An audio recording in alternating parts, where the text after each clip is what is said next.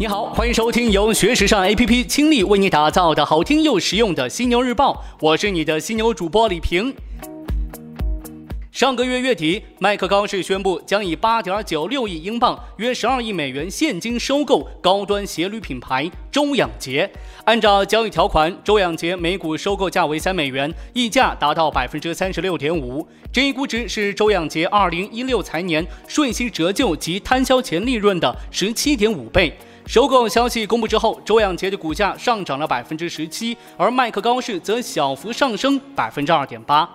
二零一一年上市之后，麦克高士的股价在二零一四年达到顶峰，随后就一路下滑，从每股一百美元降至收购前的三十四点九亿美元。人们在谈论麦克高士的大起大落时，总绕不过两点：美国百货公司的兴起和衰落，以及频繁折扣对品牌价值的冲击。成立于一九八六年的麦克高氏，最初成名于电视模特真人秀《Project Runway》和美剧《欲望都市》。借着2011至2014年间的轻奢热潮，他靠激进的渠道策略迅速扩张。巅峰时期，其零售网点数量从2013年初的2913家增至2015年7月的4133家，其中大部分分布在百货公司或奥特莱斯。然而，麦克高士所面临的挑战不单只是渠道问题，更严重的是消费者变了。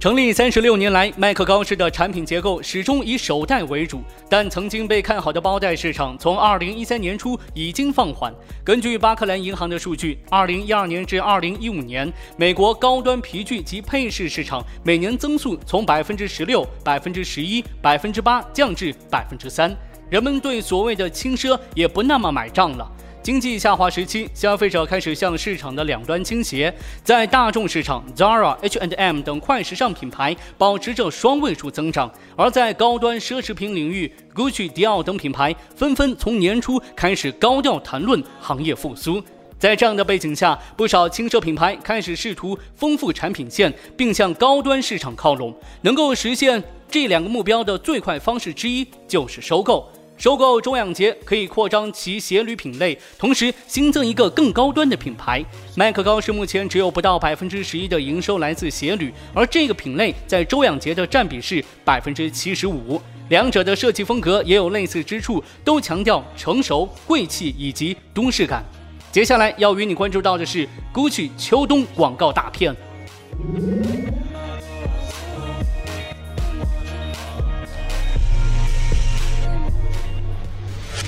这一季的 GUCCI 广告大片，从春夏的罗马街头一下子跳到了五十六十年代科幻电影当中的未来世界。自从亚历山德罗·米歇尔接手 GUCCI 以来，GUCCI 的设计乃至广告都愈发疯狂，而且这种疯狂还有愈演愈烈的趋势。这支广告由时尚摄影师、导演格伦·卢奇福德执镜，克里斯托弗·西蒙茨担任美术监制。整个画面呈现一种科幻小说家嗑了迷幻药之后的效果，看上去就像一部短小的 B 级电影。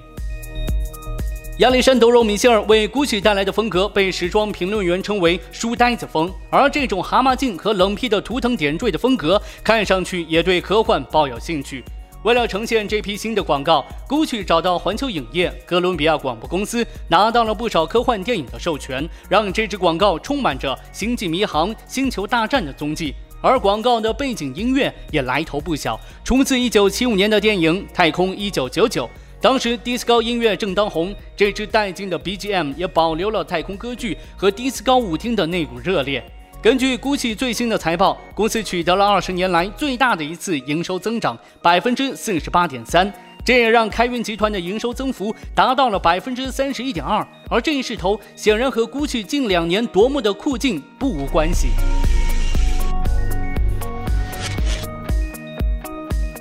上个月，肯德基宣布了他们的新的品牌形象代言人 TFBOYS。去年四月和八月，肯德基分别宣布鹿晗和李宇春成为他们的品牌形象代言人。今年二月，薛之谦也成为了肯德基的代言人。虽然在二零一四年也有找过 EXO 做代言人，不过似乎从鹿晗开始，肯德基更懂得如何利用这些流量担当来做广告。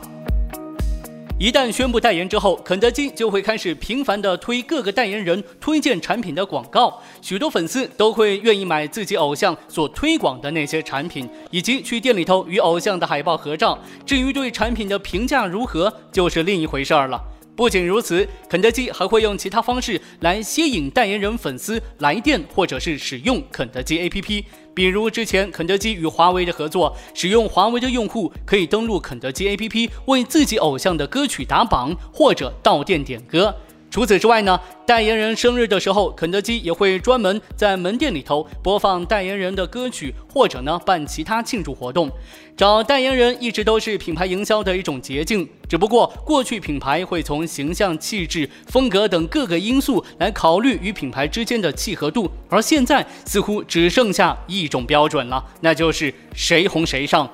找明星代言对于品牌来说是一种方法，同样与其他品牌联名推产品的这种套路也被一些品牌玩上瘾了。比如说这个 Beats 耳机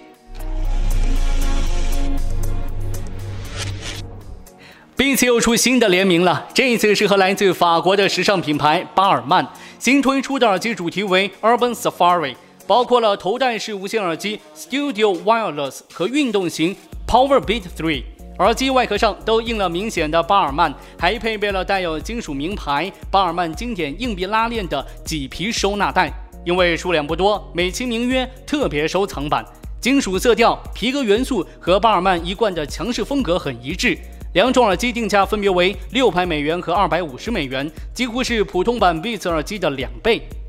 他们还找来了拥有千万粉丝的网红凯莉·詹娜，拍了一支沙漠风情的广告。凯莉也在 ins 上分享了她头戴这副耳机的照片，这条动态收获了一百九十五多万次点赞。正如巴尔曼创意总监接受采访时所说：“音乐与时尚现在正在紧密交织。”这句话用来形容 Beats 再合适不过。自2014年被苹果以三十亿美元收购之后，Beats 为耳机加持时尚身份的动作就没有少过，合作的对象也是各个领域皆有包罗。他们共同的作用是让 Beats 耳机更高调时髦，更具话题性。在这些跨界合作里头，最能引人关注的还是那些与时尚奢侈品牌联名的款式。对大多数人来说，这种跨界联名加上明星效应的营销还是很受用的。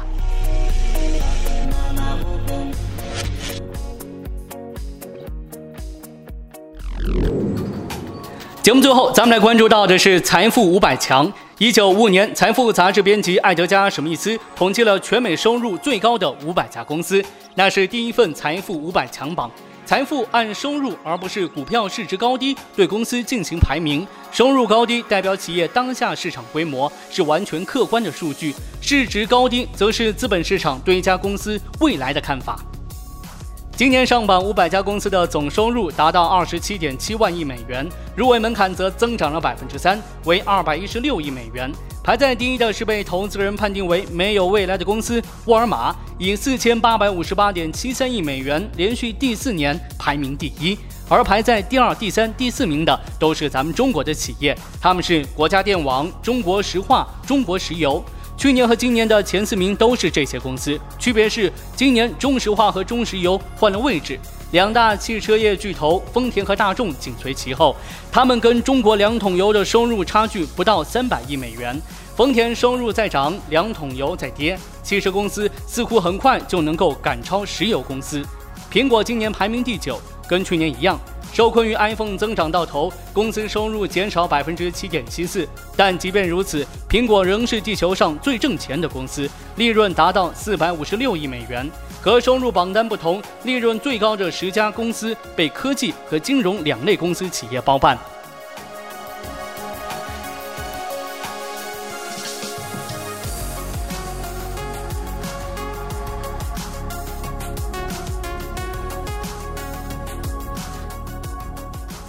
好的，今天呢就与你分享这么多。想要了解和获取更多时尚方面的内容，可以随时关注我们的学时尚 APP。别忘了学时尚上学时尚 APP 哦。我是李平，明天的犀牛日报，我们再约。